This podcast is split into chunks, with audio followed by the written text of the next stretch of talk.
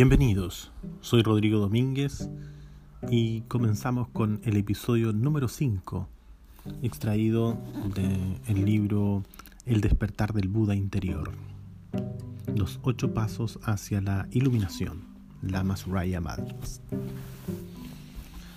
Este corresponde al episodio número 5, caratulado como Todos somos Budas que todos y cada uno de los seres con quienes estamos interconectados en forma inseparable se sientan realizados, despiertos y libres, que pueda haber paz en este mundo y en todo el universo, y que todos en unión podamos completar el viaje espiritual. Copan, Nepal, 1971. Es una mañana en el lujuriante valle de Katmandú. Me encuentro en una cabaña pequeña de arcilla con suelo de barro, en la cima de la colina de Copán, rodeada por las resplandecientes cumbres cubiertas de nieve del Himalaya. El sol naciente ha comenzado a evaporar la nieblina que cubre los arrozales al pie de la colina. En el fondo del valle puedo distinguir tres jóvenes aldeanos nepaleses que van descalzos y que están llenando unos recipientes con agua de un manantial. Enseguida, uno de ellos colocará el recipiente sobre su cabeza y lo llevará colina arriba para dejarlo frente a la puerta de mi cabaña. Permaneceré una semana solas durante mi primer retiro de meditación en solitario, al tiempo que observo al sol elevarse y ponerse cada día medito, vigilando mi respiración y mirando dentro de mí. Al caer el día, siguiendo una antigua tradición oral de enseñanza, un lama tibetano vendrá a guiarme. Se cuenta un chiste acerca de unos viajeros y buscadores espirituales, hombres y mujeres como yo. Margie Smith, una mujer de aspecto agradable que dio a luz a su hijo en los años 50. Entró en una agencia de viajes. Necesito ir al Himalaya en estas vacaciones, dijo la señora Smith. Necesito ir a hablar con un gurú. ¿Al Himalaya, señora Smith? ¿Está usted segura? preguntó el agente de viajes. Esto significa un viaje largo, idiomas diferentes, alimentos extraños y carretas de bueyes apestosas. ¿Qué le parece Londres o la Florida? Florida es un lugar estupendo en esta época del año. La señora Smith se mantenía firme. Tenía que ir al Himalaya para hablar con un gurú. De manera que, vestida con su mejor traje azul y sus botas negras de tacones bastante altos, pone rumbo a Oriente. Tomó un avión, un tren, un autobús y por si fuera poco, una carreta de bueyes, hasta llegar finalmente a un distante monasterio budista en Nepal. Allí, un anciano lama, vestido con un manto marrón y azafrán, le anuncia que el gurú que ella está buscando se encuentra meditando en una cueva, en la cima de la montaña, y no puede ser molestado.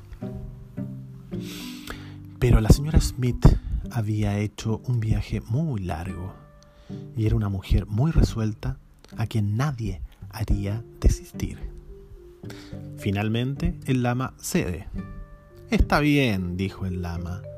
Si lo tiene que hacer, hágalo. Pero existen unas cuantas reglas fundamentales.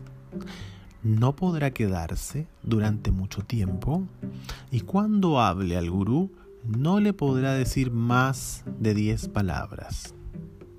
Él vive allí a solas, en silencio y meditación. La señora Smith lo acepta todo y con la ayuda de unos cuantos lamas, monjes y porteadores cherpas comienza a subir la montaña. Se trata de un ascenso largo y duro, pero ella no se rinde. Con un enorme esfuerzo de voluntad y de energía alcanza la cima y después la cueva en la cual se halla meditando el gurú. Una vez cumplida su misión, la señora se acerca a la entrada y en voz clara, potente, expresa lo que vino a decir. Sheldon, ya es suficiente. Soy tu madre. Regresa enseguida a casa. Mi nombre era Jeffrey Miller, pero pudo haber sido Sheldon. Había un Sheldon que vivía en la siguiente manzana, en los alrededores de Long Island, donde crecí y donde me hicieron el bar mitzvahers. Mis padres eran antiguos miembros de una sinagoga. Éramos una familia judía de clase media. Yo fui siempre un chico normal, bastante aplicado en mi escuela, en mi escuela secundaria. Crecí con deseos de ser jugador de béisbol. Tenía amigos, buenas notas y una familia suburbana típica que estaba yo haciendo allí, meditando y cantando mantras, oraciones budistas en la cima de una montaña en el Himalaya. Hoy día mi propia madre, Joyce Miller, se refiere a mí en broma como mi hijo el lama, o de forma más divertida aún como el Deli Lama. Deli del concepto de delicatesse siguiendo la ruta terrestre. Al igual que muchos jóvenes, descubrí por primera vez la antigua sabiduría tradicional cuando era un estudiante universitario. En mi caso, era estudiante en SUNY, Buffalo, cuando asistí a un retiro de Zen en Rochester, New York, al final de los 60. Ya conocen el adagio acerca de los turbulentos años 60. Si no se acuerda de ellos, es que no se encontraba allí. En muchos aspectos era un representante genuino de mi generación. Me fui a San Francisco en busca de algunos grupos de vanguardia en Israel. Participé en una marcha hacia Washington.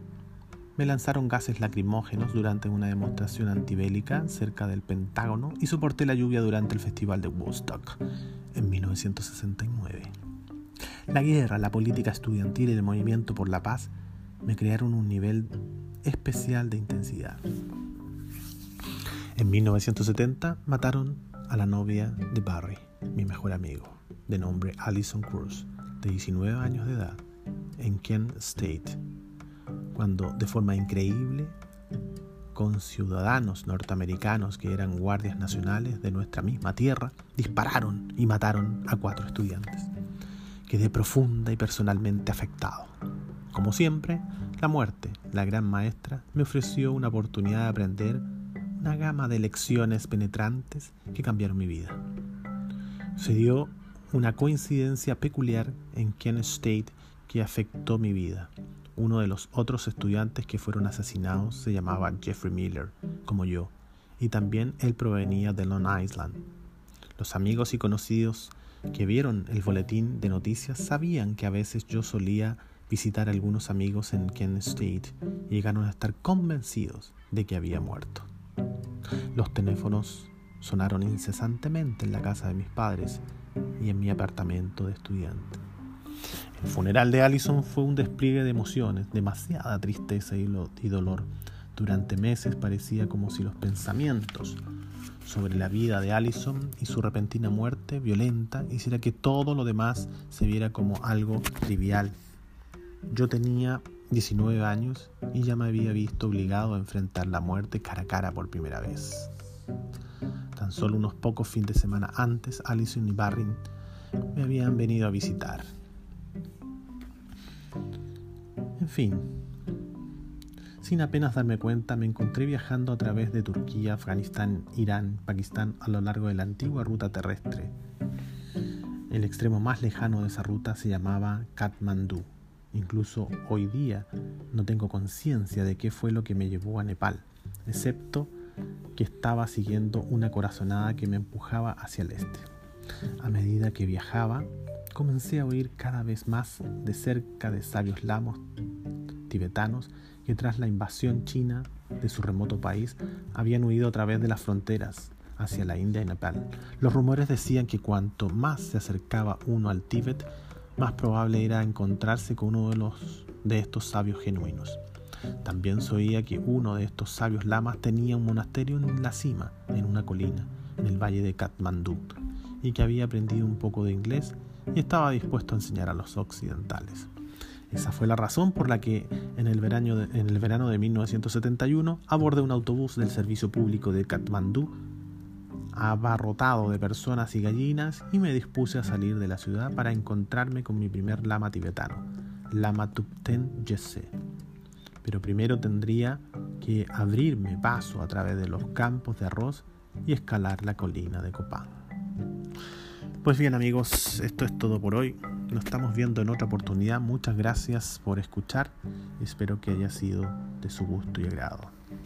Nos vemos en una próxima oportunidad. Bye.